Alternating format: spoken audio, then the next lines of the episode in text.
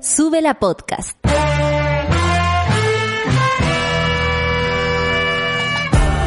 Cuando despiertas en otra sintonía, ves las cosas que otros no ven. Si a veces sientes que estás viviendo en Mordor, o como diría mi abuelita, te sientes como chancho en misa, este es tu lugar. Bienvenido al grupo de contención más diverso de la historia. Para ser parte, solo debes escuchar al resto, participar a tu manera, reír fuerte y comprometerte a buscar más misioneros para esta comunidad. Agarra tu taza y sírvete un buen café con nata, que ya está aquí nuestra guía espiritual, Natalia Valdebenito. Buen día, monada. ¿Cómo se encuentran? Eh, yo tengo una risa pegada, pero no sé si es de nervio o de ganas de reírme a pesar de todo. Veo en la cara de mi compañera del otro lado y me pregunto, ¿qué más vamos a hacer para que todos, todas y todes tomemos conciencia de lo que está ocurriendo? Porque una cosa es lo que diga el gobierno, lo que diga la, lo que diga la, la autoridad, lo sabemos, hay que ser responsable, hay que seguir las instrucciones y por otro lado está el criterio personal, que por supuesto, eh, como leí por ahí, eh, se parece mucho al instinto. Si usted cuando siente que tiene que arrancar eh, y lo ha hecho y le ha chuntado, eh, creo que es el momento de, de, de, de de acercarnos a eso, a nuestro instinto de supervivencia y seguir cuidándonos lo más que se pueda. Si vas a salir, manteniendo la distancia, no tocando nada ni a nadie, usando guantes si se puede, conseguir tal vez, yo por ejemplo personalmente no tengo guantes maravillosos ni espectaculares para salir a la calle, pero si he salido, lo hago, me los pongo porque me, me impide tocarme la cara. Recuerdo que no tengo que tocar nada si ando con guantes. Hay que ayudarse también. Si uno no es implacable ni perfecto, no sabemos cómo actuar frente a esto. Es primera vez que estamos viviendo una situación como esta. Por lo mismo, hay que estar a la altura de las circunstancias. La cantidad de, de contagiados en Chile es altísima por la que se conoce. Imagínense la que no se conoce. Hoy día es el día de la duda. Así le vamos a poner al miércoles, porque vamos a hacernos cargo de eso. 27, 28 grados en la capital, Concepción 18, mando muchos saludos y abrazos a Concepción, Punta Arenas 17, Iquique 26, La Serena, donde está la Clau, donde está la Luisa, también le mandamos besos y abrazos. Bueno, eh, los casos y los cifras las vamos a revisar en un momento más, pero vamos a, tratar de entender lo que ayer nos dijeron otra vez como nuevas reglas, nuevas formas de asumir estas cuarentenas, incluso parceladas. Eh, Ñuñoa está dividida, en eh, Federal, en Ñuñoa del Norte, Ñuñoa del Sur, Puente Alto también. Eh, si tú cruzas Avenida Mata, estás eh, dentro de cuarentena. Si cruzas para la otra cuadra, entonces no estás en cuarentena. Vamos a tratar de hacernos entender esto, siempre por supuesto en fácil para para que, para que no se nos haga tan difícil la cantidad de información que entra, como dijo hoy día, a mí no me cae muy bien, creo que nos tocó el, el más penca de todo el señor de la OMS, pero hoy día decía, es mucha la información para entenderla. Eso también hay que, de pronto, no sé, un, un, un, llamado de atención podría ser a nuestras autoridades hacerlo de la mejor manera. Uno no entiende si nos quieren confundir o nos quieren ayudar.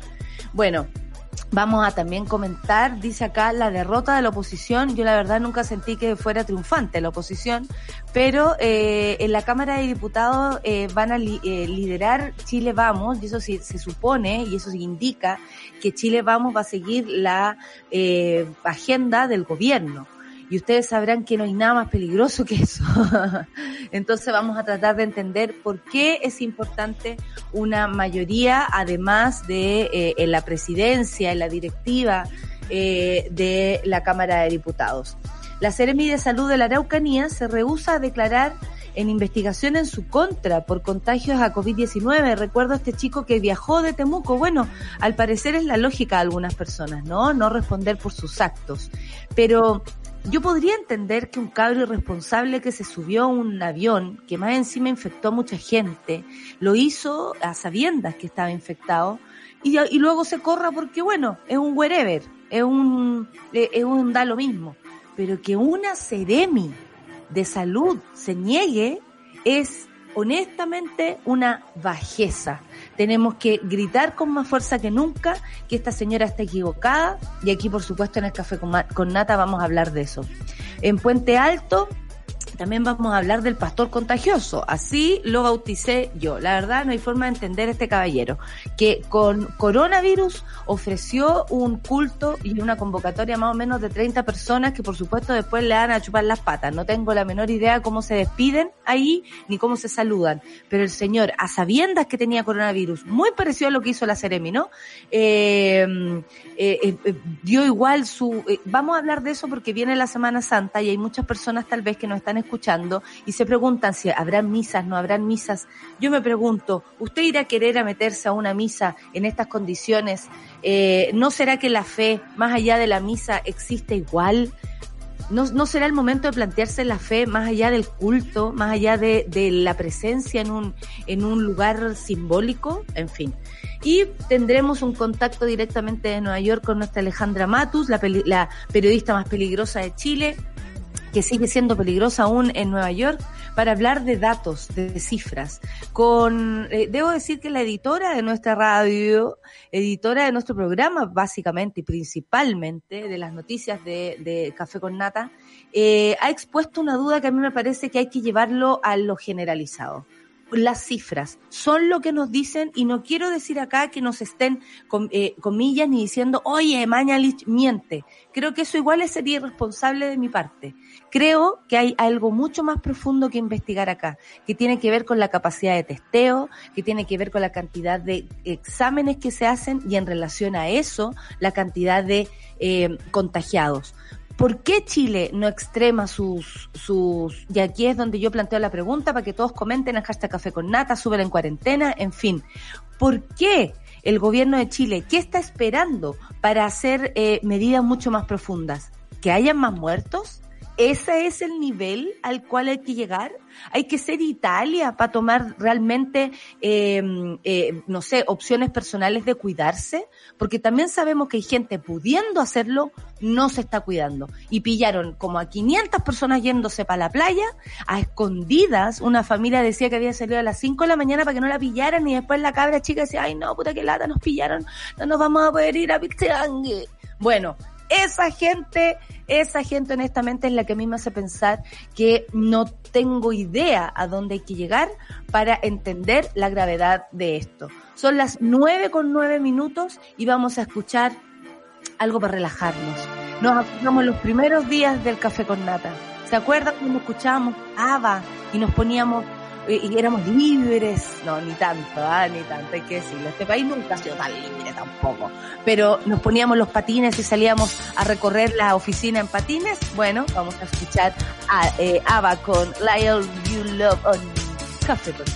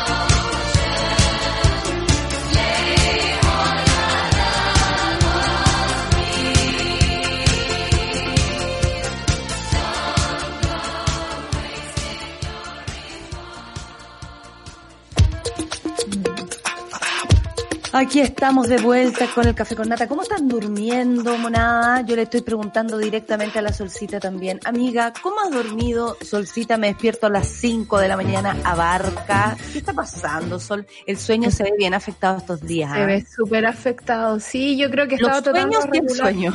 Estamos soñando más. Leí ayer. Pero digo los sueños, los sueños Los que uno sueños. tuviera. Sí, Todo, por cumplir, viajar. viajar. Yo, yo hoy día en la mañana en la ducha pensaba, ¿cuándo podré viajar de nuevo? Onda, a Santa Cruz. No Imagínate, al lado, al lado. al lado nomás, pero quizá en un buen rato más, estamos ahí atrapadísimos. Pero eh, me alegra estar atrapada si eso significa no contagiar a mi familia. Y no y cuidar y cuidarnos y así como te cuidas tú eh, te puedes cuidar a otro. Yo no sé qué tiene que pasar Sol para que tomemos conciencia y no lo digo especialmente por la monada porque me imagino que hemos logrado algo no que es comunicarnos y y, y, y sin eh, imp- eh, imponer miedo que no es el camino por supuesto sino que ser preventivos decirle a nuestro público decirle al público de sube la radio nosotros le decimos a la monada, pero después viene Super Ciudadano y se le habla a los super ciudadanos, después vienen cualquier programa de nosotros está enfocado en decirle a la gente que por favor tome medidas personales para cuidarse, seguir el instinto, que no está mal, no, es- Claro. no- nunca está mal. Si uno sabe cuándo se tiene que ir de un lugar, uno sabe cuándo eh, pasó el límite de su propio riesgo, uno sabe cuando le han pasado cosas, sabe. Una, sabe, una sabe, pero también hay que tener en cuenta, y me, me recuerdo, digamos, todas las monas que me han escrito que van obligadas a trabajar, Sí, pues. eh, que debe ser muy rudo, debe ser muy rudo saber que te tienes que cuidar, saber que te tienes Conocer que toda la información. conocerlo todo y que sin embargo ninguna medida política o sanitaria alcance para protegernos a todos, porque hasta el momento la protección es como de la mitad de la comuna y la otra mitad no, y tiene que ver con criterios técnicos que no estamos entendiendo o que nadie tiene a mano. La Hablemos de eso.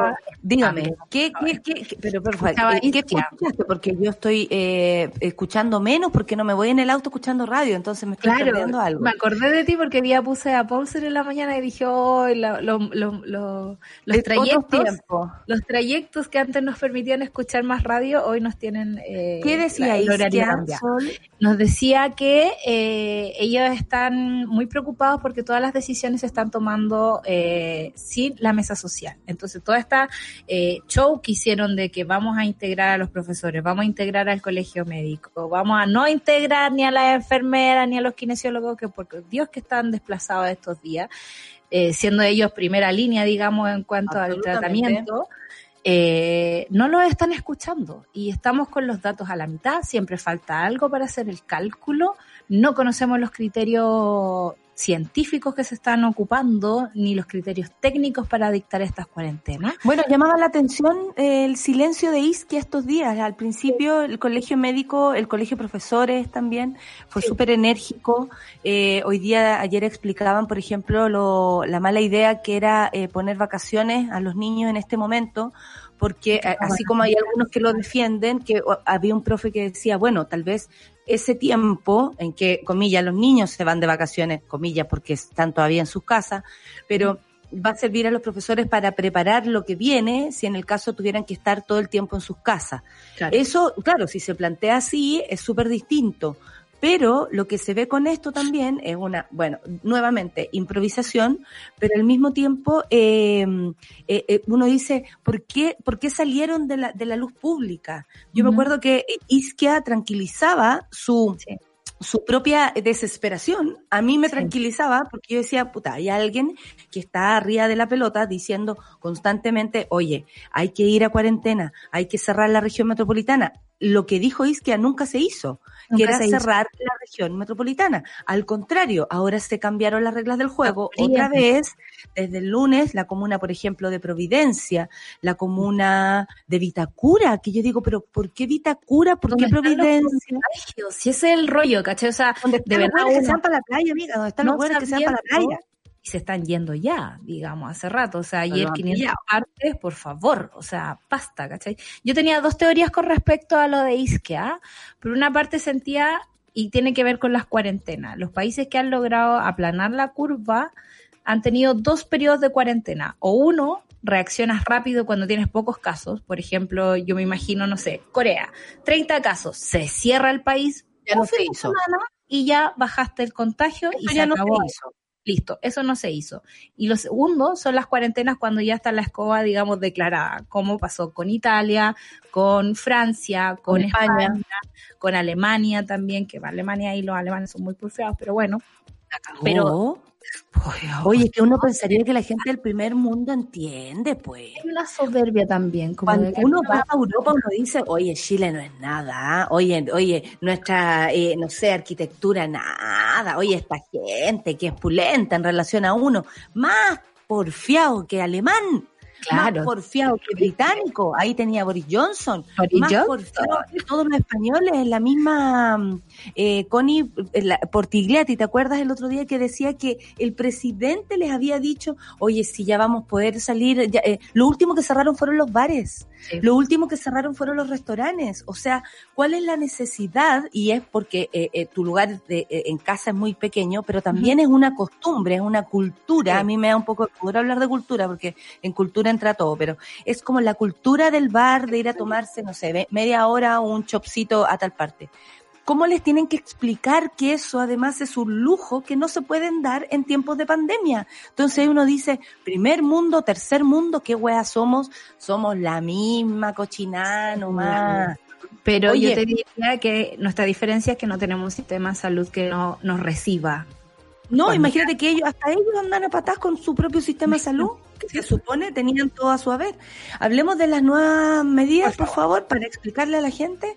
El ministro de Salud, Jaime Mañalich, anunció nuevas medidas de protección para la pandemia del coronavirus, en donde se instruyó a aplicar cuarentena en partes de la comuna de Santiago, además de levantarlas en algunas zonas, esto desde el lunes, e implementarlas en otras nuevas. La evidencia sanitaria, dice, acumula que hace estas medidas eh, parezcan razonables, argumentó, que, el loco que hable de parecer razonable en vez de ser razonable, ¿no? Por supuesto.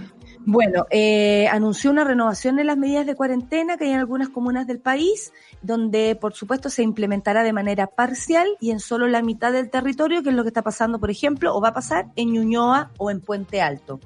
Puente Alto, una comuna de importante eh, cantidad de habitantes, además de una diversidad, o sea, porque hay flora, fauna, hay ciertos hay lugares que son como más silvestres, eh, eh, un- villas, hay sectores donde están más apiñados, hay sectores donde hay una casa y la otra queda más lejos. O sea, eh, no es como Providencia, que es como que tú te podías hacer una idea de lo que es Providencia.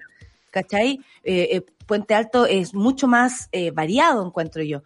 Bueno, ayer en un punto de prensa se entregaron las cifras, que eso es lo que vamos a conversar después, a propósito de las dudas que hay de las cifras que se entregan, porque no puede ser que todos los días, tres, fíjate que 300 nuevas personas contagiadas, todos los días Ordenado, vamos de 300. Oye, Chile muy ordenado, va de a 300. Duden, monada, duden. Bueno, lo Barnechea, Providencia y Vitacura serán liberadas de la restricción y se permitirá el movimiento desde las 5 horas del lunes 13 de abril. Hoy día le preguntaban a la subsecretaria del delito, que no sé por qué mierda anda dando explicaciones a propósito de salud, eh, esta Gaya la Martorell, que tú sabes que yo soy muy de piel, a mí no, me No, cae no te bien. No, no sé por qué, pero desde el principio que no. Eh, le pido disculpas ah, porque no la conozco, así que no, no tengo idea, estoy por hablando, mejor es encantadora, pero a mí me cae mal, ya que le vamos a hacer. Bueno, eh, es- soy responsable y lo digo. Eh, hoy día decían, le preguntaba a Fresia, que es una de las periodistas en, en. CNN y Televisión, y le decía, ¿es posible que de aquí al lunes, según los números, estas medidas, o sea, de quedar libre la gente de Lobarnechea, Vitacura y Providencia, se revierta? Y ella decía que claro, que están todo el tiempo el equipo técnico con muchas personas que saben mucho y, y- y- los expertos de los expertos de los expertos y toda la que claro, que podía ser.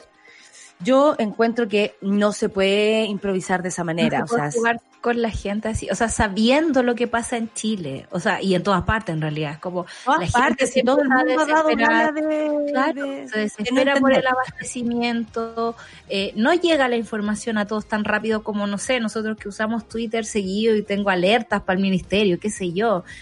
A mi abuela no le llega la información así de rápido. Yo me imagino que a la gente de Puente Alto, de hecho, ni a toda la gente de Puente ni al alcalde le llega así de rápido, porque enterándome por la prensa, a medida que Mañalich hablaba ayer, eh, Codina se enteraba porque recién lo estaba llamando el Gomero Blumen. Exactamente. no hay una plani no, no, les dan tiempo para planificar, o sea, hay gente que como fue eh, notificado Blumel cuando fue ministro. de la misma manera. Se enteró en el momento. ¿Te acuerdas que me acuerdo el salón y abre los ojos así a ser el ministro de Ministerio de Ah, ah, ¿en serio? No te puedo creer. Bueno, Chile. Chile o Piñera, digámoslo, ¿no? Porque esa es la administración del presidente que tenemos. Las Condes seguirá en cuarentena total hasta el jueves 16 de abril. Ñuñoa, cuarentena total el jueves solo en la mitad norte, teniendo como límite Avenida Grecia. La mitad sur será liberada el lunes 13 a las 5 horas. ¿Usted sabe en qué parte de Ñuñoa vive? Como decía. Claro, ¿usted es de, de Ñuñoa Sur o de Ñuñoa Norte? Ojalá el virus se transforme en buena persona y no cruce la calle, como le en Twitter. Ah, no se le vaya a ocurrir al virus cruzar la calle, imagínate tú. Cuarentena esto en Santiago, mucha de la monada vive en Santiago. Cuarentena total solo en la mitad norte, teniendo como límite Avenida Mata y Avenida Blanco Encalada. Esto háganse el, el, mono, por si no conocen, es como el Parque O'Higgins. Claro. ¿Ya? Ese es Blanco y ese es Avenida Mata. Avenida Mata Sur está liberada desde el lunes 13 a las 5 horas, pero si tú cruzas Avenida Mata al norte y pasas Avenida Mata al norte, está eh, en cuarentena. Nosotros nos reímos porque honestamente, si no nos reímos, nos vamos. No, nos vamos a acordar, vamos a cruzar, no nos vamos a acordar. No, ayer se preguntaba una chiquilla, ¿qué pasa si un Paco me, me pilla en, en, la, en, la, en, la, en la vereda de cuarentena y yo cruzo rapidito a la vereda de no cuarentena? Oiga, oiga, yo estoy acá, es donde no hay cuarentena. No. Igual yo no confío en el criterio del Paco, jamás. no, porque el Paco te va a perseguir a la otra cuadra. Te va a llevar de las mechas, de las mechas a la otra cuadra. Como son, bueno, hoy se va a poner el aeropela. Eh, Puente Alto, la cuarentena total desde el jueves 9 de abril hasta el jueves 10, claro, desde el 9 hasta el jueves 16 de abril en la zona poniente. Espero que ustedes sepan si alguien vive en Puente Alto de qué zona de Puente Alto es, ¿ah? teniendo como límite Avenida Vicuña Maquena, Avenida Concha y Toro. Claro, Avenida Vicuña Maquena se transforma en Avenida Concha y Toro. El, eh, o sea, tú estás a un lado de Vicuña Maquena y tienes menos riesgo que en el otro, porque uno también pensaría, ¿qué pasa? ¿Cuál es el criterio para decir que el lado sur de Santiago tiene menos riesgo que el lado norte? O Cuando si tú... poca información que tenemos y que sabemos de algunos casos desagregados, porque ni siquiera los tenemos todos, nos dicen que de repente como en las partes donde hay más contagios se van a levantar las cuarentenas. Entonces, yo no sé cuál es, como dice Mañalich, la evidencia sanitaria acumulada, porque no tenemos todos los datos, no tenemos toda la información.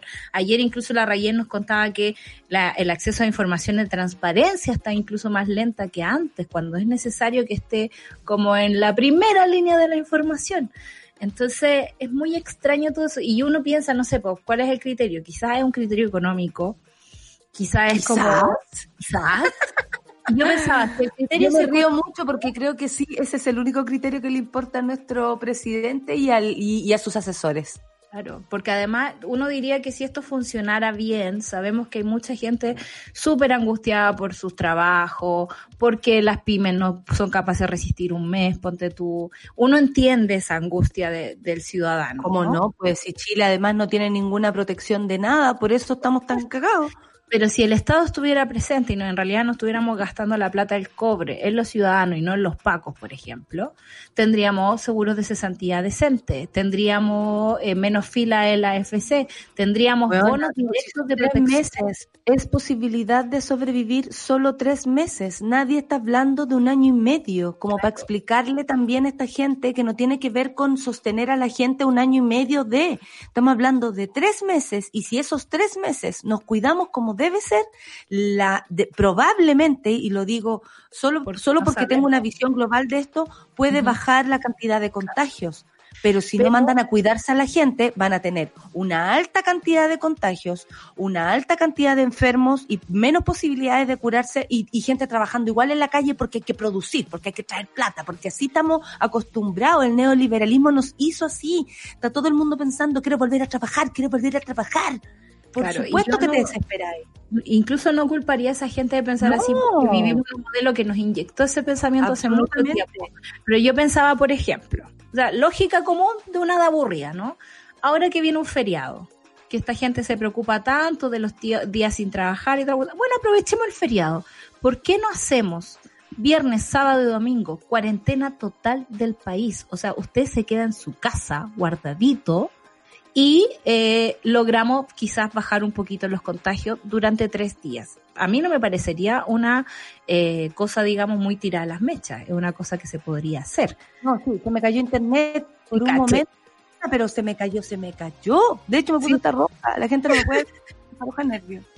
Pero eso. Entonces, ¿por qué no hacemos esa cuarentena que te decía de tres días, por ejemplo, los feriados? No afecta tanto a la economía, ¿no? Y nos cuidamos. Pero estoy tendiendo a pensar de que son capaces de aguantar tres meses y pagarlo entre los empresarios y el Estado versus aguantar, eh, no sé, un año y medio y que seamos nosotros los trabajadores los que tengamos que hacer el costo de eso que es lo más seguro que vamos a tener que pagar por cada cosa que esta gente está inventando. Oye, eh, en otras ciudades, porque esto también es importante, desde el 9 de abril a las 22 horas, el entorno urbano de Nueva Imperial, esto es la región de la Araucanía, que sabemos es donde más además están la, hay cantidad de muertos eh, muy importante eh, y la gente está muy preocupada pero también hay alguna que viviendo en la Araucanía le importa nada y anda en la calle como si fuera cualquier día. Bueno, entrará en cuarentena por siete días, al igual que Temuco y Padre Las Casas. Esto ya está haciendo, pero se está renovando, ¿no? También se renovará la cuarentena y cordón sanitario en la ciudad de Punta Arenas, en la región de Magallanes, entre el 8 y el 15 de abril próximo. Por último, el titular de salud anunció que los internos mayores de 60 años recurridos en las cárceles de Puente Alto, que ustedes saben hay aproximadamente 40 personas ya infectadas, eh, serán trasladados a un hostal sanitario, dice, con vigilancia y protección de gendarmería para evitar mayores contagios en dicho centro penitenciario. Bueno, si eso se hubiese querido hacer desde el principio, probablemente eh, no, no habría, o sea, no se explica a veces también en una cárcel la cantidad de, ¿no? Si se hubiesen tomado, como siempre, medidas con anticipación. a mí me asusta. ¿Mm? reactivas. Exactamente. reactivo, todo, es impresionante todas las medidas se ajustan después de publicadas. Siempre alguien tiene que venir a explicar el asunto. Oye, Sol, sí, dicen algo y después tienen que volver a explicarlo, una cosa muy extraña. Eh, ¿Por qué hay una duda respecto a las cifras? ¿Es por la cantidad de testeos? Yo estuve leyendo lo que eh, subió interferencia a propósito de un un reportaje donde dice que exámenes de COVID-19 se redujeron a la mitad en tres días. Les explicamos a la gente que es obvio que nos van a dar cifras que son medianamente entendibles, ¿no? O, ah, mira, bueno, nos subimos tanto, como esa, esa cosa media conformista, ¿no? Si no se testea si no te hacen el examen, tú no sabes si tienes coronavirus. Y cuando el Ministerio de Salud o el Instituto de Seguridad Pública no sabe que estás enfermo, no entras en la nómina y puedes estar tú enfermo, tu familia enferma en tu casa y resulta que todavía no te dicen si eres o no parte de los contagiados.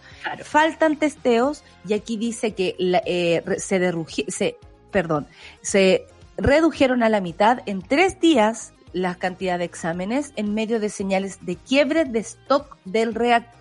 Quiere decir que eh, un, claro, que no, no hubo la posibilidad de hacer más testeos porque no hay forma de hacerlo. Esto es lo que queremos que sea transparente. Esto es lo que nosotros estamos pidiendo como medio de comunicación para llegar hacia ustedes con mayor transparencia, porque nosotros también nos tenemos que hacer parte de lo que dice el ministerio, de lo que dice la Ceremi de no sé a dónde, pero si somos un poco más y no tiene que ser con ver con ser desconfiado, ni con ser mala leche, ni con que nos caiga mal esta gente de antes. Tiene que ver con que aquí estamos hablando de salud. Y si no se testea a la gente de la manera que se tiene que hacer, no se va a saber el universo de gente que está enferma realmente. Entonces hoy día probablemente nos digan, ¿se acuerdan que ayer habían 5.100 y tanto? Bueno, hoy día hay 5.400 y tanto. Y ahí tú decís, ¿cómo vamos aumentando de puro 300? ¿Qué es esto?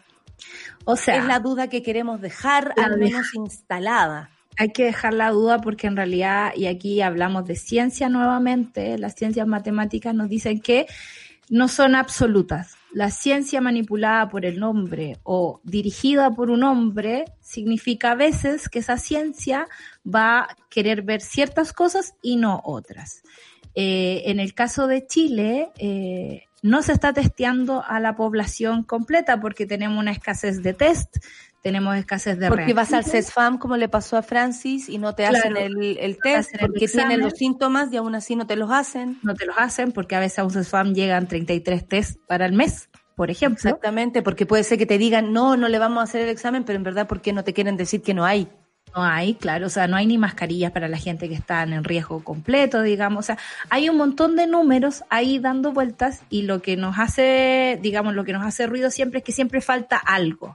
Entonces, es muy raro que el bicho se comporte, digamos, generando 300 nuevos casos todos los días, reportando 300 casos nuevos días, lo que no significa que no existan más. Claro. Y que por otra parte, los contagiados se disparen aún más, ¿cachai? Entonces, o, no es proporcional o el bicho está actuando de forma distinta en Chile y uno tendría que pensar que nos falta un dato. Permítanme dudar, se llama la película. Y es lo que están reclamando todos los actores sociales metidos en esto. El colegio de médicos, eh, los matemáticos, los científicos, la gente que trabaja en abastecimiento. Toda la gente está diciendo, nos faltan datos. Onda, por favor, díganos si estos son solo los casos reportados o son realidad, la realidad del testeo país, digamos. Exactamente. Mañalich insiste en decir, los exámenes tienen 24 horas de diferencia, en 24 horas tú tienes tu resultado. Y sabemos de ciencia cierta que eso no está Que no es así. Han pasado ocho días, nueve días y la gente no se entera. Claro, en Punta Arenas que en Santiago. No es lo mismo, además, y no es lo mismo Maipú o que, que el señor que se vino del, en Temuco de la FACH. No es lo mismo Las Condes que eh, Renca. No es lo mismo y lo sabemos súper bien porque vivimos en Chile desde siempre. Claro, y los datos desagregados por comuna no los tenemos. A lo más tenemos los te mandan un, un Excel, ¿cachai? Como una gráfica Excel con los casos reportados, ¿cachai? Oye, a propósito de, bueno, de no poder tocarnos, de no poder nada olernos, de no poder mirarnos. Coño, que me he puesto a Maro Gómez Pablo para decirlo. Éntrense, mierda. Se va a llamar la película. Éntrate, mierda. Oye, de Rosalía no se ha sabido nada. Oye, está lujo, pero ahora, ¿para qué sirve? Pa' ni una wea. Rosalía, pienso en tu mirá. Café con natenzuela. Me da miedo cuando sale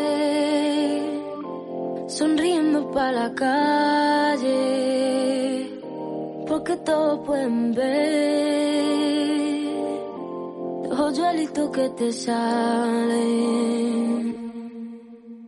Y del aire cuando pasa, por levantarte el cabello, y el oro que te viste, por amarrarse a tu cuello, y el cielo de la luna, que tú quieras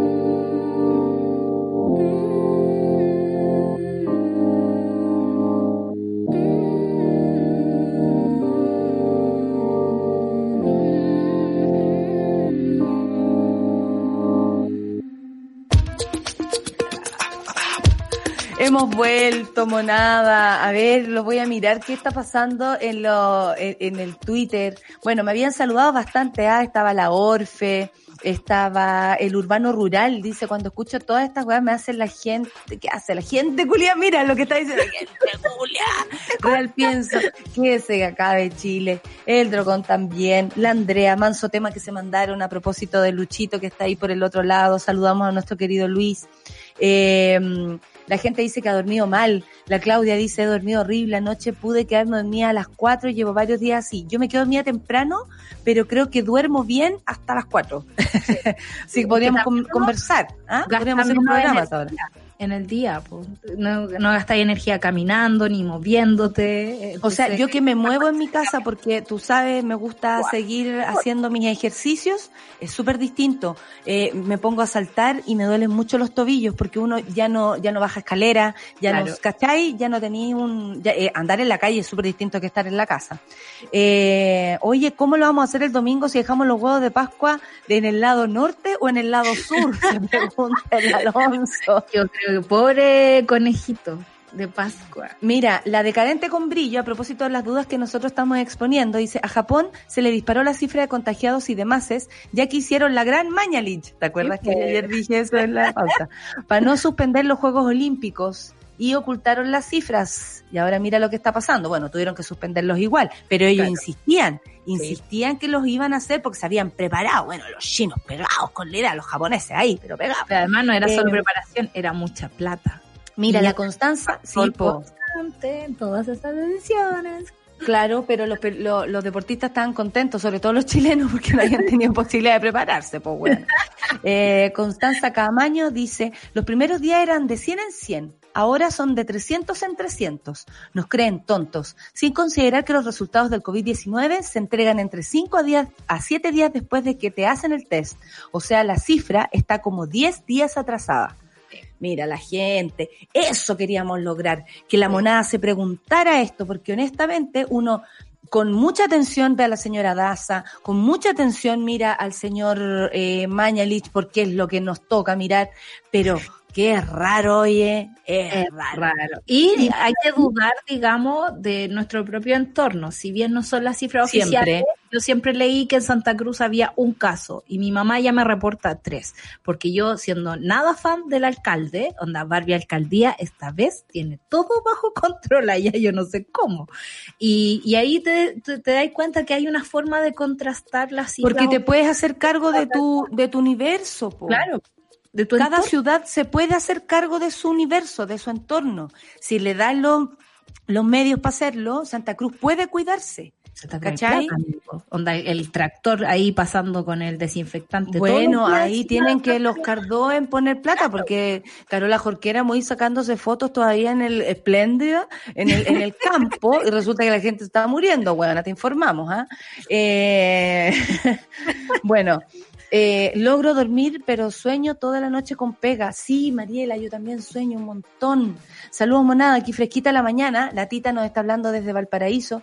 En la, cierren la ruta 68 y chao, ese será el mejor fin de semana santo. Por favor, dejen de viajar. Bueno, uno dice, por favor, ¿cómo la gente no va a entender? Y de ahí tienes a la Seremi de Salud de la Araucanía que se rehúsa a declarar en investigación en su contra. ¿Usted podría hacerlo, Solcita? Usted no podría hacerlo. bueno, cada uno tiene derecho a... Pero una Seremi no, po. Hay una, hay una obligación social, po, Y responsabilidad de tu cargo público, cuando uno piensa así como que cada autoridad tiene que denunciar si ve un delito, ponte tu económico, este es un delito contra la salud pública.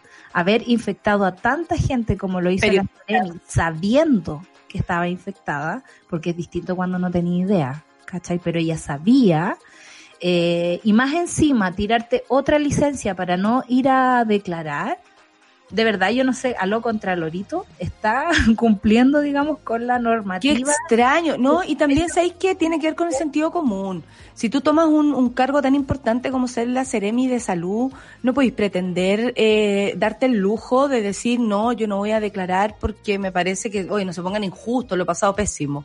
¿Cachai? Te viene ahí la gran Cata Edwards. Te viene la gran Cata Edwards y lo has pasado pésimo en esta cuarentena, cocinando en tu casa de las Condes. Weona, ya te queríamos ver sin nana, weona. Ya, desde iniciar la crisis sanitaria, el protocolo para las declaraciones que se han instruido, para las investigaciones que se han abierto a propósito del, quebra, del quebratamiento, quebrantamiento, por supuesto, de cuarentena, y eventuales delitos sanitarios relacionados, implica que tanto testigos como imputados declaren por medio de un cuestionario que es enviado por correo electrónico. Más encima. Es solo declarar la cuestión. O sea, es solo sentido común y ser buena onda, porque vives en una comunidad. Si tú eres Seremi, te, te preocupa la comunidad, supongo, ¿no? Bueno, el, un funcionario que hace pocos días llegó a la indagatoria que el fiscal jefe de zona, Carlos Hoffman, maneja en contra de la Seremi de la región, Katia Guzmán, quien es investigada por presuntamente no haber adoptado las medidas preventivas a tiempo entre su equipo de trabajo y por no haber advertido a quienes la rodeaban, incluyendo periodistas y otras autoridades que podrían haberse contagiado. Y de hecho, se contagiaron de COVID-19. El caso es que... Hay un además, no es menor lo que está pasando. El caso es que el documento llegó a Guzmán, pero según reportó personal de la Brigada de Delitos Medioambientales, mira, no sabíamos, Videma, como se llama, la Autoridad Sanitaria de la Araucanía, fíjate que no quiso responder y se acogió a su derecho de guardar silencio. Nadie me está mirando. ¿ah?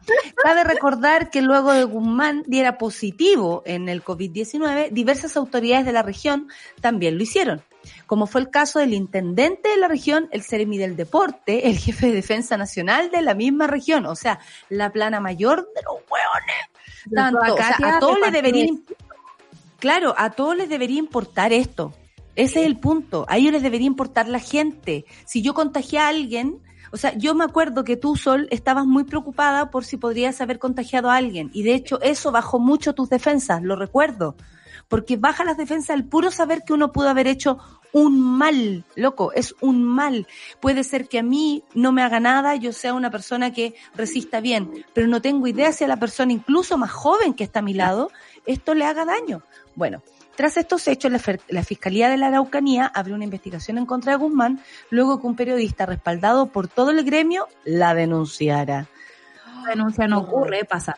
¿no? No, por supuesto. Según la versión de la denunciante, por estos días la Ceremi sabía que un funcionario de su repartición estaba contagiado con coronavirus, pero siguió encabezando reuniones e incluso citó una conferencia de prensa en la que saludó de besito a los presentes, incumpliendo la cuarentena preventiva y por supuesto que hasta ese minuto ya se estaba hablando de distanciamiento social. Durante el lunes, Guzmán debía volver a sus funciones tras pasar por su cuarentena obligatoria. Sin embargo, la Ceremi, porque además se dio el lujo, extendió su licencia médica por 15 días más y ustedes sabrán, los que me están escuchando del otro lado, lo difícil que es conseguirse una licencia y que más encima el compin o la compin, como se diga, te la acepte. Ese es otro tema. Otro tema, ¿no? Si esto tiene niveles de irresponsabilidad política, social, onda, yo ya, onda, el virus es buena persona en esta persona, de verdad. No, ahí está la puso mala persona. A este lo puso mala persona, entonces contradice la teoría de dice que podría evolucionar en una buena persona. Porque de verdad tú como autoridad pública y como persona natural, en realidad, tenés la obligación de cuidar al resto. O sea, por algo estamos en lo que estamos. Y si tú, como Seremi de salud, no eres capaz de comprender esto, yo creo que la señora no está apta para el cargo. Es muy O sea, triste. Es muy Fuera, triste fuera. Por Además- último, que la saquen de modo simbólico. cuando Mañalich dice esto fue sin intención, fue sin querer, loco, la mina sabía que había alguien contaminado, o sea, contagiado, perdón, sabía que se podía pegar y que tenía ella que hacer cuarentena y no lo hizo y aún así recitó una reunión de prensa dándole besitos a todos. Yo recuerdo la foto del besito, recuerdo la foto del besito y digo, no lo voy a decir. Oye, como lo que nos pasó ayer, cuando eh, la derrota de la oposición, a propósito de diputados de Chile Vamos, liderarán la Cámara. ¿Por qué se habla de una derrota? Es básicamente porque, al parecer, la oposición, que eh, ayer una persona me preguntaba, Natalia, ¿tú qué pensáis de la oposición? Un gallo que quería conversar así, y me preguntó como cosas a propósito. Y me tuve que poner a pensar en eso. Em, eh, y yo le decía, la oposición no existe. O sea, desde mi punto de vista, la oposición no existe. La oposición es la calle, la oposición es el pueblo, la oposición es la gente gritando eh, en las redes sociales, la oposición son los monos, la oposición son algunos medios de comunicación que están haciendo un trabajo arduo de poner en evidencia cosas, por ejemplo, como interferencia, que fiscaliza eh, lo que está pasando ahora con los testeos a propósito de la falta que hay de información y de los datos que faltan a propósito. Eh, pero lo que pasó ayer fue honestamente una, una vergüenza, si lo decimos como co- eh, política. La mesa eh, sucede a la que presidió hasta hoy el de Iván Flores. Ya, esto se sabe que la- la- las mesas o las directivas van cambiando. Esto es lo único que se sabe que esto va a ocurrir siempre. que va cambiando y que hay acuerdos que en el fondo también se van turnando entre bancada y bancada y que esos acuerdos son como de palabra y son casi una tradición en el Parlamento, digamos. Por eso también ayer estaban todos como muy heridos en el ego, como no se respetaron los acuerdos, no se respetaron los acuerdos. Pero más allá de no respetar los acuerdos, quizás por una causa mayor, las causas de esta cuestión fueron bastante infantiles todas. Y O sea, no el- votaron por Silver y se entiende que no votaron por Silver porque tenía de alguna manera un Silver, eh, estamos hablando de DC, el Frente Amplio no votó por el Silver, eh, ellos dicen no vamos a votar por la DC, pero perdieron de alguna manera, y no estoy hablando de Silver especialmente, pero perdieron la oportunidad de tener en la, en la, en la mesa de la Cámara eh, no sé, parte importante de la oposición en un gobierno que sabemos no está con la gente y la gente no está con el gobierno. Si ese es el punto. es el nivel de aprobación del gobierno es mínimo. La Cámara de Diputados es, un peor. 3% de aprobación. Es peor, o sea, y si le ponemos el grado de, de error que hay en una encuesta, es cero.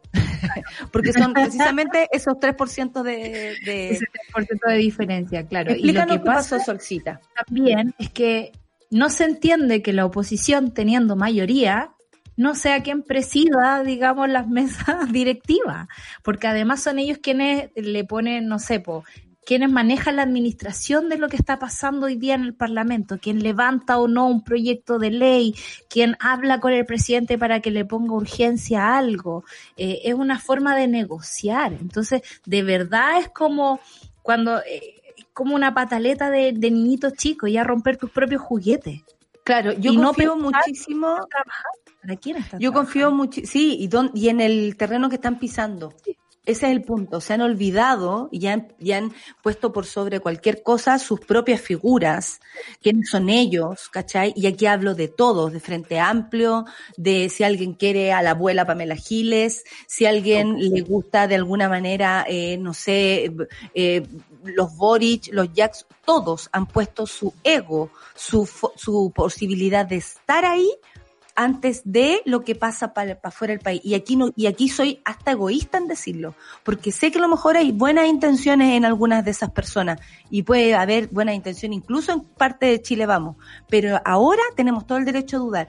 Yo confío mucho en las opiniones de las politólogas y Javiera Arce, que es una una de las politólogas, incluso que en algún día eh, estuvo en nuestro programa, hizo un hilo eh, para explicar eh, lo que pasó en la Cámara de Diputados y lo hace de una manera mucho más fácil como para entender, ¿no? Dice la Cámara de Diputados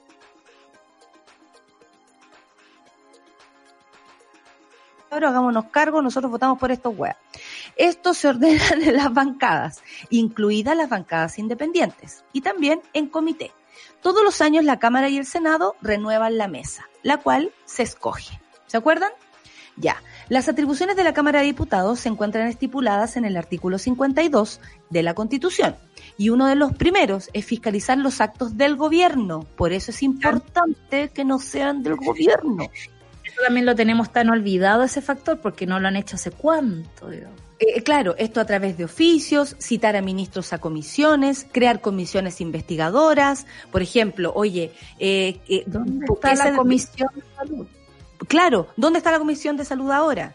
Eh, ¿quién, es, ¿Quién es la persona que asumió? Es Paulsen. ¿Quién es? Que fue una persona que se negó a la investigación en pleno... Tengo la lista de quién es Paulsen. Imagínate. Bueno, voy a explicar. Sin embargo, para que estos actos de fiscalización que tienen que hacer la Cámara de Diputados funcionen, tienen que haber acuerdos, por lo que los quórums son altos. Es decir, las y los diputados tienen que ponerse de acuerdo, aclarar puntos, porque así es la política, para eso les pagamos. Por eso digo que esto es tan, eh, claro, tan clarito. Pero hay detalles. No se trata solo de ganar la presidencia de la Cámara, que para ello se debe contar con la mayoría absoluta y en votación secreta. Esto llama mucho la atención porque no sabemos por quiénes votaron, quiénes votaron. Que da rabia esto también. Dices se entiende por la mayoría que algunos votaron por la derecha, digamos, siendo oposición. Claro. Eh, para ello se debe contar con la mayoría absoluta. Eh, no se trata solo de ganar la presidencia, tu, tu, tu, y segundo, vicepresidente, en fin. El acuerdo de la actual oposición era administrativo porque evidentemente han habido diferencias. Sin embargo, esto no solo atañe a la mesa de la Cámara, sino también a la presidencia de las 27 convenciones permanentes. Ustedes saben, hay Comisión de Salud, Comisión de Derechos Humanos. Claro. Ustedes saben también que la Comisión de Derechos Humanos alguna vez estuvo de presidenta la Van Dieselbergue, pues weón. Chile. ¿Ah? Chile. Chile. Entre las cuales, en una época de pandemia, como en la que nos encontramos, dice Javiera, sería una linda oportunidad de preguntarle al ministro, por ejemplo, de Salud, cuáles son las cifras reales, o sea, esto lo haría una, una mesa eh, de oposición, digamos, se atrevería, porque a lo mejor una mesa de Chile Vamos va a ser más condescendiente, así se entiende, con el mismo ministro. Eh, los decesos, los insumos médicos y una serie de cosas que están ocurriendo. Por lo que el desacuerdo hace peligrar la presidencia en todas esas comisiones. O sea, la Comisión de Derecho Humano podría ser de nuevo, por ejemplo, ahora estar a cargo de Jacqueline y deja a la ciudadanía desprotegida ante la imposibilidad de una oposición que fue incapaz de ponerse de acuerdo y que tampoco podrá ponerse de acuerdo para fiscalizar los actos del gobierno. ¿Qué pasó en particular? Para el periodo 2018-2021, la oposición acordó fórmulas para estos cargos, por lo que este año, previo al 18 de octubre, se acordó que iba Gabriel Silver, presidente de la DC, como presidente, ustedes saben que Silver hace un tiempo tuvo problemas asociados a violencia intrafamiliar. Probablemente por eso le bajaron también los bonos dentro de esta lista. Carol Cariola, eh, como primera vice, y Rodrigo González, PPD, segundo vicepresidente. Pero pasaron cosas. El diputado Silver estuvo acusado de un supuesto episodio de violencia familiar. Esto fue descartado, pero igual, quedó fichado y por eso mismo nadie confía en él o no se ve bien votar por él, podríamos decirlo de un modo. Eh, de hecho, a Silver le correspondía, de, por acuerdo, ser el presidente de la Cámara y no a Iván Flores. Por eso asumió Iván Flores en su momento. Eh, lo han esta vez, exactamente, pero esta vez decidió insistir con su nombre a pesar del estigma. Aquí hubo un error de parte de la DC en insistir con Silver, porque si hubiese insistido con un mejor candidato, probablemente esto no hubiese pasado. Ay, Asimismo, da la complejidad del acuerdo el 15 de noviembre por la paz y la nueva constitución, ¿se acuerdan de esto? Y la actitud del presidente, al parecer hubo parlamentarios que se vengaron del asunto, por lo que la votación quedó así. Los asistentes fueron 127, no 155 como se sabe, que deberían ir a votar. Paulsen tiene 58 votos, Silver 56, Undurraga 58 votos y Cariola 55, Alessandri 66 y González 68. Conclusiones, se pasaron la cuenta entre todos. Les importó más sus rencillas personales que la representación a la ciudadanía. Acá no se trata, dice Javiera, de izquierda o de derecha. Es más puro que otro, sino que la salud de una población. Le agradezco a la Javiera que haya hecho este hilo.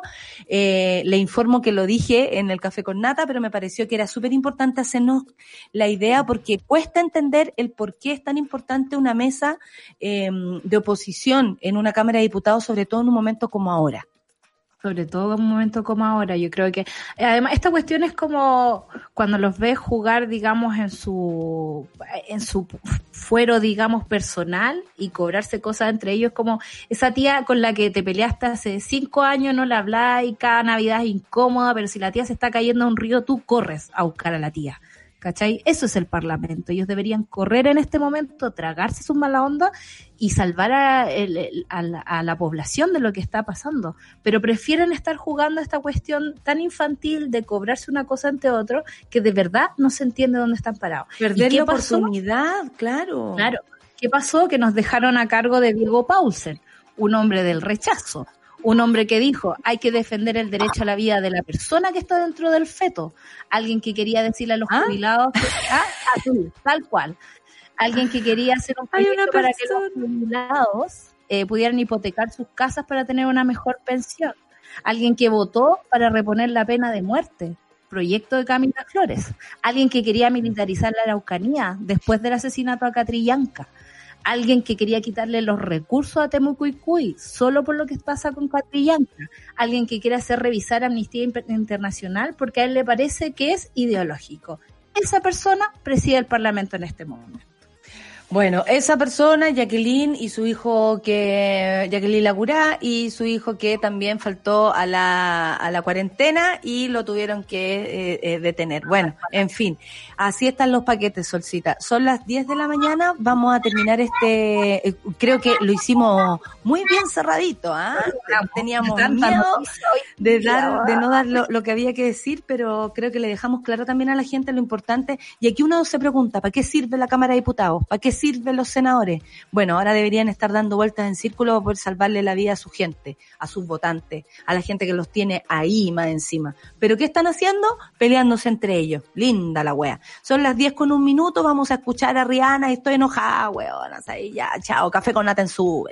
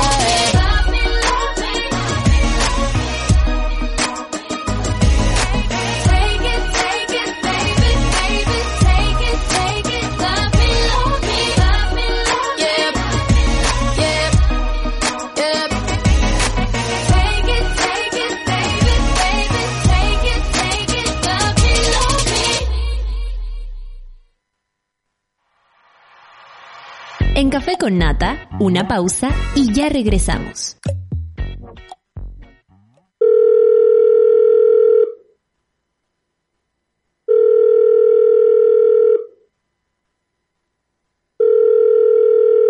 En la mayoría de los casos de abuso sexual durante la infancia, la víctima puede llegar a esperar hasta 20 años para atreverse a hablar. Ayúdanos a que no tengan que esperar ni un día más. Hazte socio hoy en www.paralaconfianza.org para que ninguna llamada quede sin contestar. Fundación para la Confianza. Escudo Ámbar es una cerveza diferente a las demás. Su cuerpo es robusto, con carácter tiene un color cobizo que la hace distinta. Y malta caramelo para un sabor tostado único.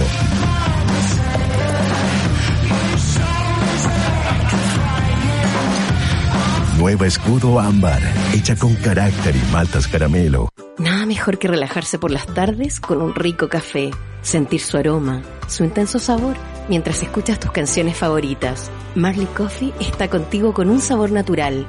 Comparte la buena onda. Vívela con tus mejores amigos. Porque no solo es un café, es Marley Coffee. Disfrútalo ahora donde quieras. Marley Coffee is here. Súmate a Sube la Club. Sé parte de nuestra comunidad de socios porque hoy, más que nunca, necesitamos periodismo independiente y medios que te informen y acompañen. Entra a subela.cl slash club y ayúdanos a construir un nuevo medio para un nuevo Chile. Te estamos esperando.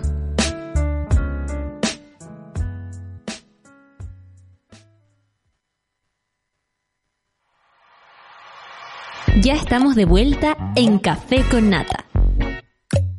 Café con Nata y tantos otros programas son posibles gracias al apoyo de los socios de Sube la Club. Hoy más que nunca Chile necesita periodismo y comunicación independiente. Gracias, por ejemplo, a Natalia Mancilla, Natalie Nicole Díaz, Claudia Carrasco, José Manuel Cabrera, Susana Celis, Andrea Cabezas, Tania López y tantos más. Porque te necesitamos para seguir creciendo. Hazte socio y socia y participa del medio que soñamos juntos. Más información en subela.cl slash club.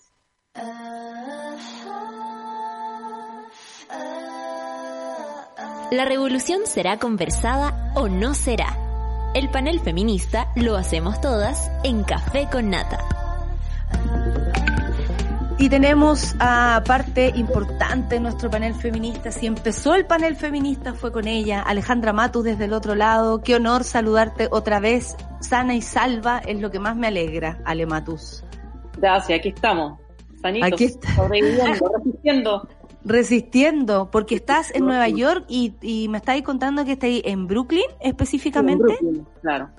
Y la cantidad de, de ruido que hay a propósito de las ambulancias y todo eso es un poco estremecedor, ¿o ¿no? Más allá de las noticias. Claro, siempre, siempre han sido bulliciosas las, las ambulancias y es como un sonido típico de, de esta ciudad, pero ahora es constante. Y como no hay, no hay otros vehículos, eh, te llega a doler la guata cada vez que pasa la ambulancia. Sí, Ayer nosotros también me vivi- yo vivo aquí cerca de clínicas y, y- y me doy cuenta que hay mucho más eh, mucho más recorrido de ambulancias. De hecho, aquí Sí. en Chile nomás. Oye, hablamos hace exactamente dos semanas y quería saber cómo eh, en qué cómo ha avanzado esto desde Estados Unidos, por supuesto, pero también cómo tú has podido ver el avance del coronavirus o el avance de la información, que no es lo mismo. Una cosa es la información, la otra cosa es el avance de la enfermedad a propósito eh, de lo que está pasando concretamente en Nueva York. Bueno, eh, aquí como en otras partes, eh, a pesar de las advertencias de los científicos, de las advertencias de los propios asesores políticos de la Casa Blanca, etcétera, etcétera, que a diferencia de un terremoto, esto es una cosa que se va desarrollando por capítulos y uno la puede ir viendo día a día cómo avanza. Eh, en Nueva York las primeras declaraciones de, de las autoridades fueron, bueno, no, no creemos que aquí eh, sea tan severo, etcétera, etcétera. Y eh, pero cuando llegó la, llegaron los primeros casos y, y, se dieron cuenta de que por la densidad poblacional y por la alta interacción entre los habitantes había que tomar medidas, se tomaron las medidas así severamente. Eh, y eh, fue la cuarentena que empezó eh, a principios de marzo, no, a mediados de marzo. Eh, y lo que, lo que la lección también, que es la lección de China, es que cuando tú te demoras en, tomar la decisión de la cuarentena total, porque obviamente tiene un enorme costo económico y en pérdidas de fuentes laborales, etcétera, etcétera, cuesta más aplanar la curva. O sea, aquí ya llevamos casi un mes en cuarentena total, total. O sea, aquí, no sé, por la, no hay milicos en la calle, pero los policías están interviniendo en los funerales porque la gente no respeta la distancia social en los funerales y te llevan preso, digamos, te llevan preso así de una por, por no respetar la, las normas o te pasan unas multas terroríficas si te pillan en otro lugar que no sean los negocios esenciales. Eh, todavía no empieza a bajar. O sea, hay signos de que podría empezar a, a aplanarse, pero todavía estamos subiendo el número de, de, de, contagios.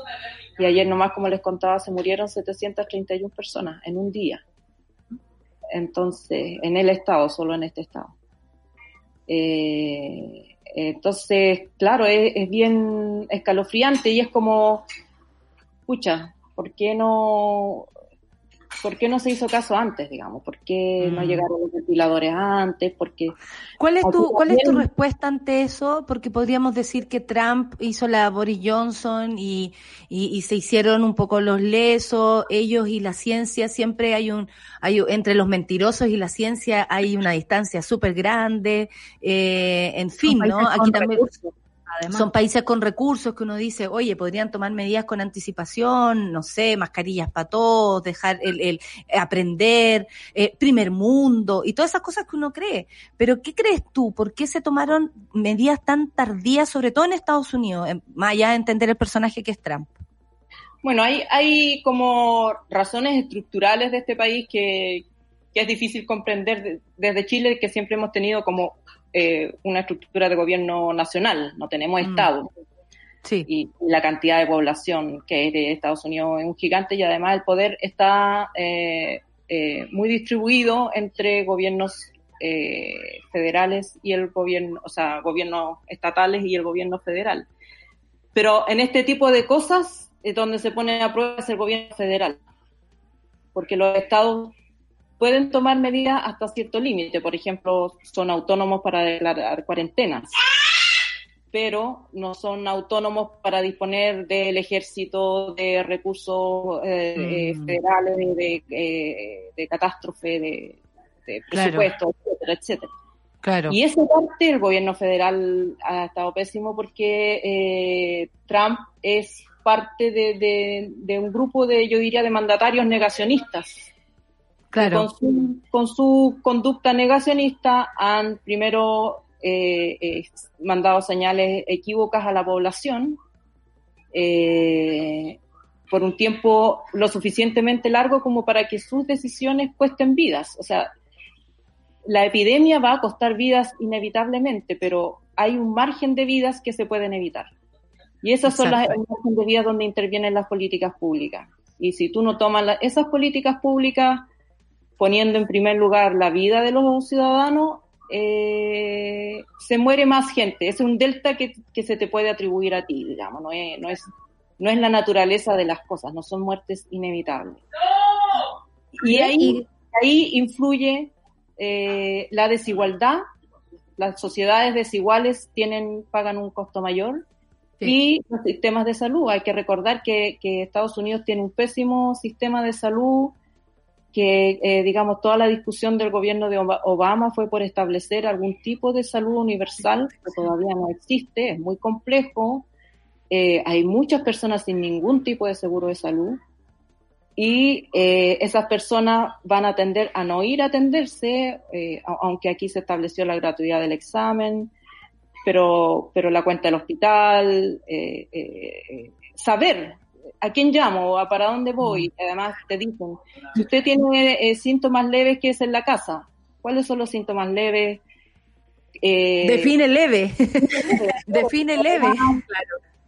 Eh, eh, las observaciones que han hecho los médicos es que a veces tú tienes síntomas leves, lo que ellos llaman leve, o sea, leve es como... Estás muriendo, No te está ahogando, leve no tenéis dificultades respiratorias, pero las dificultades respiratorias cuando llegan son de sopetón y, y, llegáis al hospital directo a la UCI y, y de la UCI sale la mitad y la otra mitad se muere, digamos. Exactamente. Con respecto a eso mismo, Ale, eh, porque acá tenemos, o sea, el tema de, las, de, los síntomas leves, es que tampoco llevas un control muy bien de cuántas personas están afectadas con el virus o no. ¿Cómo lo hacen allá con el testeo y cómo lo hacen sobre todo, que es el tema que tenemos acá, ¿no? Con el acceso a la información de, de las personas infectadas. De Porque tú sabes que acá nos estamos infectando 300 diarios. Muy ordenado. es súper matemático lo que está pasando. Claro, eh, eh, claro tomando eso. Es, gravísimo. tomando eso como referencia. ¿Cómo funcionan allá, digamos, para. Un segundo que tengo que dar instrucciones cómo se. Muy bien. Alematu siendo madre. madre. Alematu siendo periodista. Claro. todo eh, ya, ¿en qué estamos? Estamos en, en esto de que la, ah, de la, cifra.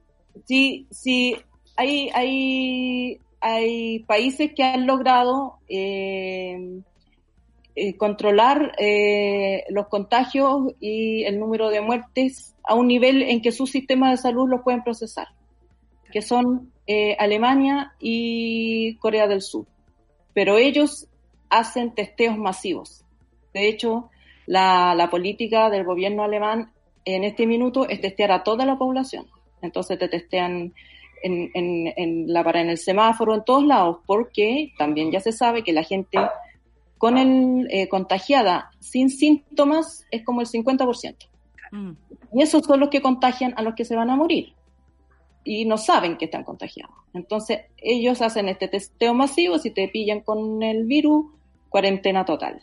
Y cuarentena total no significa eh, 14 días en la casa, significa cuarentena por 14 días si te aparecen o no te aparecen los síntomas.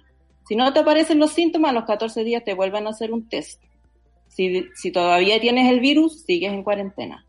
Al, al, tercer día te hacen otro test. Si sigues con el virus, cuarentena. Se va renovando la cuarentena de acuerdo al examen. Hasta que salgan dos test sucesivos negativos. Si te sale un negativo, tampoco te van a dar de alta. Tienen que ser dos. ¿Por qué? Porque también ya saben que hay gente que, que le baja tanto la carga viral que no aparece, aparece negativo, pero después vuelven con recaída porque el test no, no, no fue lo suficientemente efectivo. Entonces, el recuperado es una persona que ha pasado todas las cuarentenas, que ya no tiene ningún síntoma y que además ha dado dos veces eh, test negativos. Recién ¿Tú sabes que Mañalich incluyó dentro de los recuperados a los fallecidos ayer. Sí, pues. Se, ponen a los recuperados y además se descuentan, eso tampoco debiera hacerse, porque tú tienes, tienes por un lado vas acumulando los casos de contagio y por otro lado la contabilidad de los eh, de la gente que se recupera. En Chile la recuperación es estadística, dicen ya, se, se infectó a los 14 días, ya está sano no le han hecho ningún test, no la han ido a ver, no, nada, ya. Y lo descuentan de los contagiados. Y así bajan la tasa de contagio.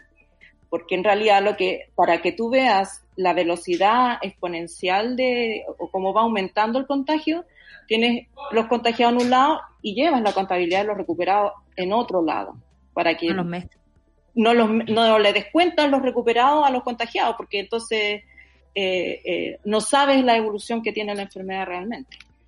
Eh, y, claro, y en Chile hay muchas triquiñuelas estadísticas que, es difícil saber que si se están haciendo o no, porque, porque no es totalmente transparente el método de contabilidad y, tal, aunque ha ido mejorando. por ejemplo, descontar a la gente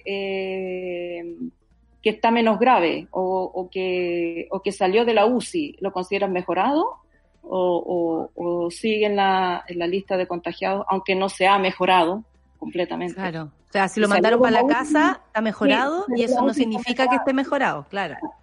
Ni que Claro, deje de- estar contagiando, porque el tema aquí es, si tú no vas a tener una cuarentena, tú aplicas la cuarentena total cuando ya perdiste todo control de saber quién está contagiado y quién no, y no tienes suficientes test para eh, eh, testear a todo el mundo, qué es lo que está ocurriendo en Estados Unidos. En Estados Unidos hay eh, dificultad de, de stock de test. Entonces, por eso se aplican las cuarentenas totales. En el fondo es, ya, vamos a considerar que eventualmente todo el mundo es una persona eh, potencialmente contagiada y para evitar que siga contagiando se va a quedar en la casa. Y así vamos a evitar que el número siga aumentando y que los hospitales no puedan atenderlo. La otra Oye, Ale, la alemana o la surcoreana, es testear a todo el mundo y solamente poner en cuarentena a los que están contagiados, pero con un control estricto de lo que se están recuperando. En Chile no está pasando ninguna de las dos cosas. No, nada. Lo-. Es un relajo, o sea, es un manejo o, Manejo. submanejo, o sea, supramanejo de, de todo, de la cifra, del cómo lo transmiten, porque tú también tienes que saber que a nosotros nos cambian las reglas del juego todos los días. Ahora se separó por comuna. Si hubiesen eh, vivido en Ñuñoa, habría sido Ñuñoa del Norte, Ñuñoa del Sur. Tú sabes que cruzando Avenida Mata estás en cuarentena, y para el otro lado de Avenida Mata no estás en cuarentena. Pero creo que tiene que ver con algo, con la cifra de muertos. Probablemente esa es la cifra que eh, están esperando, no lo sé, eh, que, que sea más llamativa, que sea tal vez más, eh, más escalofriante. ¿Será aquello? Porque hay, ¿te hace sentido la mortalidad baja respecto al, al coronavirus aquí en Chile? Eh, yo creo que, mira, se han hecho estudios eh, eh, con modelamientos matemáticos y todo eso del efecto de las cuarentenas parciales en lo que se llama aplanar la curva. Es casi cero. Una cuarentena parcial no sirve, porque y sobre todo, y estas cuarentenas parciales se han hecho, por ejemplo, respecto de, de lugares en que primero se cerró una ciudad y no otras. Pero yo no he visto en ningún lugar cuarentenas por comuna o por zonas de comuna. eh, eso es el absurdo total. Es como eh, que acaso el virus no sabe cruzar la calle. Claro, claro. Se va a usar un GPS, el, el, el virus, como decían por ahí en un meme. O sea, pone Eh, buena persona, cruzando Avenida Mata. ¿Sabes qué? Yo tengo, yo tengo la sensación, porque se, entiendo que se está levantando la cuarentena en, en la comuna eh, de mayores recursos, Vitacura. Vitacura, de que es porque necesitan el servicio doméstico. Wow. Así real. ¿Tú crees que Esa eso es mi impresión, esa es mi impresión, porque, porque en cuarentena eh, no pueden las personas que prestan los servicios domésticos, desde, desde, desde las nanas, los jardineros, eh, los choferes, no pueden asistir a esas familias que están acostumbradas a ese eh, modo de vida. Entonces, eh, en el fondo, porque, porque si hay eh, familias eh, eh, eh, en que el marido, por ejemplo, es un profesional que puede trabajar desde la casa, un asesor del gobierno, por ejemplo, y su mujer se queda en la casa mm, desde siempre, cuarentena más, cuarentena menos, lo único efecto que tiene en su vida cotidiana es que no puede ir la nana a la casa. Exacto. Entonces, Oye, Ale, tiene que ver mucho con eso. Tú siempre estás ahí mirando para acá y, y reporteando de, de igual, el otro día decía y me, desespero y me pongo a reportear igual, eh, no sé si viste lo que pasó con el polémico traslado del señor de la FACH, en un momento se había dicho que, que Espina era amigo de este gallo, del, de este señor, que espero que esté bien, porque espero que todo el mundo esté bien, eh, honestamente, ¿cachai? Menos una. Y eh, tú sabes a lo que me refiero, Resistir al coronavirus. Tienen que sacarle una muestra de sangre para ver cuál es el antídoto. Claro, el corona vieja. Oye, que si estamos hablando con Alematus no se puede dejar pasar ese, ese dato, ese detalle. Eh, eh, se había dicho que era amigo de, de Espina, entonces por eso eh, uno también piensa en las grandes diferencias que hay aquí en Chile, un cabro de, de Maipú fue a 12 fan y no le dieron su resultado, a los días después murió, uno se siente más cercano al caso de él que al señor trasladado en un avión de la FACH. Que haya estado investigando porque yo eh, te conocemos y sabemos que siempre estás ahí, eh, eres la más peligrosa, sigues siendo la más peligrosa, aún estando en un estado muy peligroso. Oye, y además sabe mucho de AFP, entonces, ¿da un plan de AFP para contratar un avión de la FACH? Que fue lo que nos dijo el, el, Oye, pero si eso dijeron, pues algo, Ay, dijo no, en su plan. La AFP nunca ha contratado nada, por Dios. no, la AFP nunca, no, no, no. No, listo, pasamos por esa pregunta. No, no, no veo O sea, cómo la. Eh, ahora ha salido también, yo creo que se- siempre me fijo en en lo que uno puede comparar, pero acaba de salir un estudio que está demostrando que en Estados Unidos el coronavirus está siendo mucho más intenso en la población afroamericana. Y esto no es porque sea el color de piel, sino que porque son los más pobres, los Más menos, los más vulnerables. Y esa lógica, que ya también ha sido descrita eh, en otros estudios, en otras epidemias, se va a repetir en Chile, lamentablemente. Los que van a morir más van a ser los pobres por este tipo de diferencias, porque eh, eh, los sistemas de salud eh, están desfondados, o sea, las enfermeras, el personal paramédico, que es al final el que atiende, también digamos no, los que atienden a los enfermos en casi todos los hospitales públicos, en el 80% de las veces son el personal paramédico y la enfermera. Los doctores eh, pasan por arriba, piloteando, digamos, dan, Sí. dan- dan instrucciones eh, muy, eh, muy, desde muy lejos.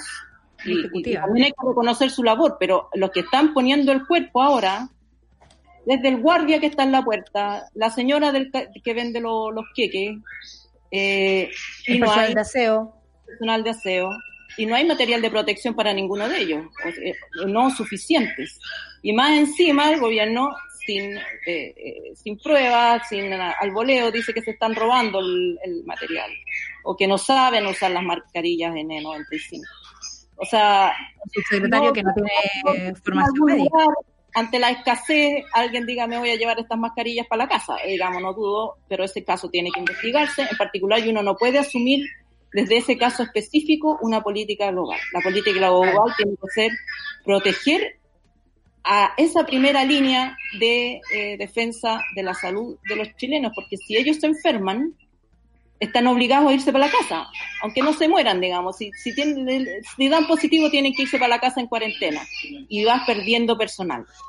Y con menos personal no sacas nada con tener, por ejemplo, más ventiladores, eh, más camas, eh, arrendar eh, el espacio riesgo con tantas camas. ¿Quién te los va a atender? ¿Con qué eh, herramientas los vas a tratar? Entonces, eh, me parece a mí que la política pública chilena en este momento es lucir bien. Es una, Mm. es una, Mm. es una política que maquilla o usa los datos para tratar de lucir bien. Se dan números de recuperados para decir que de alguna manera el gobierno los recuperó o algo, o algo así. Sí. Eh, y, y no se atiende al problema de cómo nos vamos a hacer cargo, porque esta bola de nieve, aunque la registremos o no la registremos, va a llegar igual. Lo- Mira, va- te, te cuento que hoy día el número de contagiados se está informando ahora es de 5.546, o sea, de nuevo eh, sufrimos eh, 300 más. Y la, el, el- dato de fallecidos hasta el día de hoy son 48. Ayer eran 37, o sea, nos vamos muriendo de a 10 por día. Claro, pero esa cifra, esa cifra eh, es la que, la que muchos especialistas ponen en cuestión porque eh, en general la epidemia, ante la ausencia de otras políticas que no, como digo, no están en Chile, incluso las cuarentenas total dan, dan resultados de disminuir la velocidad meses después. China se demoró tres meses, aquí llevamos un mes y todavía no baja la curva. Entonces, el tema es siempre va aumentando en términos expo- exponenciales, es decir, se duplica cada dos días. No, no va avanzando en forma lineal 10, 10, 10, 10, sino que tiene que ir 10, 20, 40, 80 y así. Y eso no está pasando, yo creo que por dos motivos, varios motivos, pero un motivo es que en Chile no, no se está testeando lo suficiente, ¿cierto? Exactamente. Hay muchos requisitos para testear a la gente. Entonces ya, primero no se testa a la gente. No tenemos claridad que se testeen todos los muertos tampoco. O sea, habría que ver cuántos muertos han habido por o- otras razones como neumonía, influenza y otras cosas que, que se ponen, digamos, eh, ante un paciente que no ha sido testeado por el, el- el COVID. Y luego Número- la capacidad... número tenemos del año pasado. No tenemos ese número de enfermedades respiratorias. Claro. Y en, en los primeros informes epidemio- epidemiológicos del Ministerio de Salud, los que salieron hasta, hasta hace como tres informes atrás, mostraban una curva de aumento de los casos de influencia atípicos. O sea, había aumentado los casos de influenza en este periodo mucho más que el año pasado sin ninguna razón que lo explique. Entonces, esos casos de influenza atípicos probablemente eran casos de COVID no registrados. Ahora, sí, Ajá. la villería. Tienen otro nombre, porque, porque además eh, en regiones, por ejemplo, la, la capacidad de testeo es muy limitada. Y luego está la capacidad de procesamiento de esos testeos, que si tú miras las cifras que está entregando el ministerio, da un máximo de resultados de, de 3.500 resultados al día. Y de ese 3.500, 10% da positivo y ahí tenéis los 300 casos diarios positivos al día. Pero eso no significa que sean esos los casos confirmados. Es la capacidad que tienen los laboratorios, la suma de la capacidad del ISP más los laboratorios privados de entregar los resultados. Yo conozco casos de gente que se ha demorado 15 días en entregar los resultados. Entonces, el- la pregunta es, ¿cuántos test están en la cola? ¿Cuántos test llevan en la cola? Y, además no también, eso no se entrega. No. También los test tienen una, tienes que tener un cierto manejo, así como la cadena de frío, el- la muestra dura determinado periodo viva. Entonces, si tú no, no, No informas a tiempo, no. no a tiempo, no, no- me, me mandó también un, un señor una foto de, de- de su mujer que trabaja en un laboratorio, de los test ahí en, un refrigerador, que llevaban más de una semana sin que el laboratorio que los tenía que procesar los fuera a buscar. Entonces, ahí también hay otra cola. En la cola, la cola de cuando te sacan el test, queda en un refrigerador. ¿Cuánto tiempo ¿Cuánto? se demora en llegar al laboratorio? Y si se demora ¿Cuánto mucho tiempo se demora en informarte aquello? Claro. Entonces, eh, el tiempo que está en el laboratorio, esa muestra puede echarse a perder. Porque tiene Ale. un tiempo. Claro. Ale, bueno, siempre conversar contigo nos deja más bajoneado. Eh, no así verte, pero ¿sabéis qué? Ella Eh, tiene una campaña porque solo informa noticias negativas. Se llama periodismo. Puta, sorry, puta, sorry. No sorry, al no, mensajero. sorry. Claro, no. Eh, ¿Sabes qué, Ale? Era lo que era lo que queríamos, incluso ayer en reunión de pauta, está, está rellena escuchándote y todo, era lo que queríamos llegar, que es la duda del, del número de, el número de todo, el número de contagiados, el número de testeados, el número de exámenes, el número de llamados del examen, si te salió o no negativo, el número de cuántos laboratorios hay, en fin, sabemos que hay información que no estamos recibiendo y personas como tú nos dan, nos dan a entender perfectamente el cómo habría que leer estas cifras. Te despido, son las 10.33, muchas gracias por estar del otro lado, por enseñarnos tantas cosas, por, por seguir siendo peligrosa y, y porque esperemos que el coronavirus haga lo suyo. Un abrazo para ti, mi querida. Ya, besitos, abrazos. Gracias, muchas gracias Ale, de verdad, por todo. Chao. Cuando quieran nomás. Eso, gracias. Qué, qué rico saber que te tenemos cerca, a pesar de la distancia. Muchas gracias, Ale. Ya, espérate que Suerte. Ay, a ver. Chao. Eso, chao. Ale, Ale también tiene su personaje más eh, amoroso, que es la madre Ale Matus. Muchas gracias, Ale, por estar ahí. Gracias. Chao. chao. Eh, Solcita, eran las dudas y de hecho abro el micrófono de mi querida Rayen. Era lo que estábamos pensando desde ayer, ¿no? Dándole Terrible, vueltas a esto. porque dudamos, ya no, o sea, ya dudábamos cuántos chilenos éramos, imagínate ahora. Ahora sabemos por qué el censo se hizo mal, básicamente. Exactamente, las cosas empiezan a calzar de alguna manera. Pero claro, digamos, uno lo puede tomar con, con un poco de, de humor en el sentido de lo que significa algo que ya eh, a ratos uno se enfrenta a esto y dice, ¿qué hago? ¿Me pongo a llorar o me mato la risa? Porque a veces pareciera que a la ciudadanía la tomaran por tonta cuando se trata eh, constantemente de entregar información a la que siempre de manera transparente y completa, le falta algo, tú tratas de llevar la misma suma que están llevando al otro lado y no llegas a los mismos números y la verdad es que ya uno empieza a dudar si en realidad hay una intención en esto, si hay simplemente un mal manejo o si es que de verdad nos toman por tontos. Pero creo que más allá de, eso, lo importante es darnos cuenta eh, de que sí estamos eh, prestando atención a lo que está pasando, de que sí tenemos un rol fiscalizador del poder, no solamente desde el rol de los medios y de los que ejercemos este espacio, sino también desde la misma ciudadanía. La exigencia de transparencia es evidente que va a estar muy presente en estos días y ojalá que sea escuchada. Por medios, por supuesto, independientes que den y periodismo independiente, súbela.cl, súbela club, ¿ah? Slash club.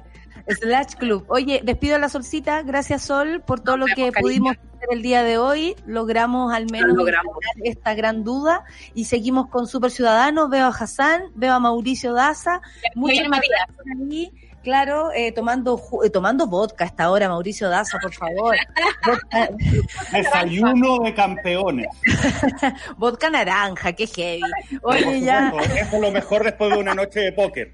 Ok, cada uno vive la cuarentena como puede.